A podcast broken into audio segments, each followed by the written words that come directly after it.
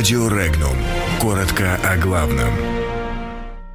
Россия решила бороться за свои интересы на международной арене. В России упрощают отказ от гражданства Украины. В Молдавии полиция отказывается говорить по-русски. Путин высказался о новой церкви на Украине. Госдума выступит с заявлением о ситуации вокруг ПАСЕ. Во Владимирской области резиденцию экс-губернатора будут сдавать вип-персонам.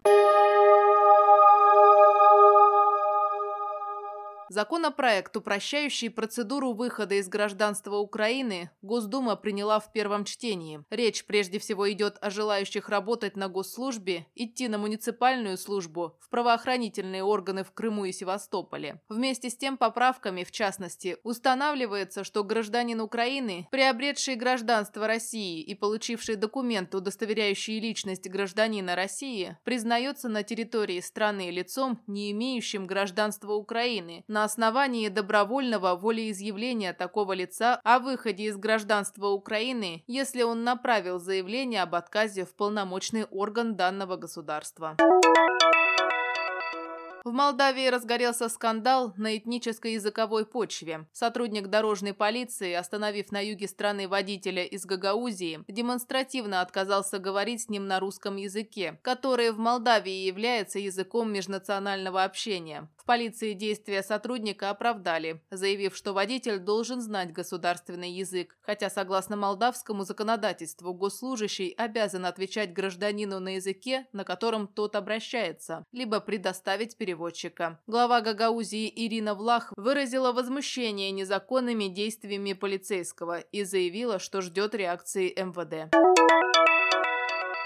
Создание так называемой православной церкви Украины не имеет отношения к вопросам духовной жизни и является безответственным политиканством, заявил российский президент Владимир Путин. Комментируя оглашение Вселенским патриархатом текста Томаса об автокефалии православной церкви Украины, президент России отметил, что этот искусственно созданный проект – грубое вмешательство в религиозную деятельность со стороны украинских властей. Глава российского государства подчеркнул, что подобные эксперименты опасны для мирового православия, ведь грубо нарушаются православные каноны.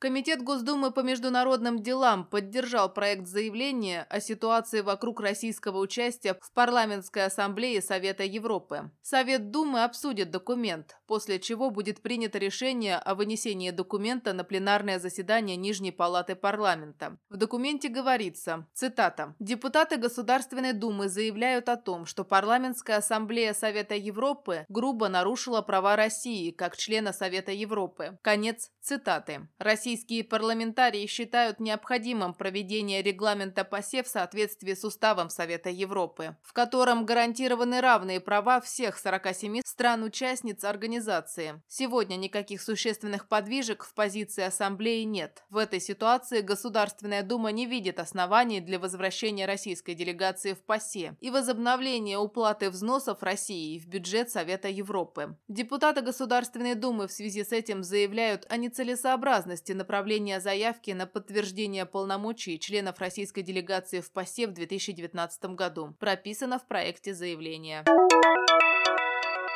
Резиденция экс-губернатора Владимирской области Светланы Орловой будет сдаваться в аренду. Такое решение принял глава региона Владимир Сипягин. В резиденции бизнесмены смогут проводить съезды, конференции и другие мероприятия. По словам губернатора, он надеется, что в этом случае затраты на содержание комплекса уменьшатся с 520 тысяч до 250 тысяч рублей в месяц. Стоимость полной аренды составит около 106 тысяч рублей в сутки. Арендовать ее можно можно будет по предварительным заявкам. В резиденции жила бывший губернатор Светлана Орлова, которая в сентябре 2018 года проиграла выборы главы области во втором туре.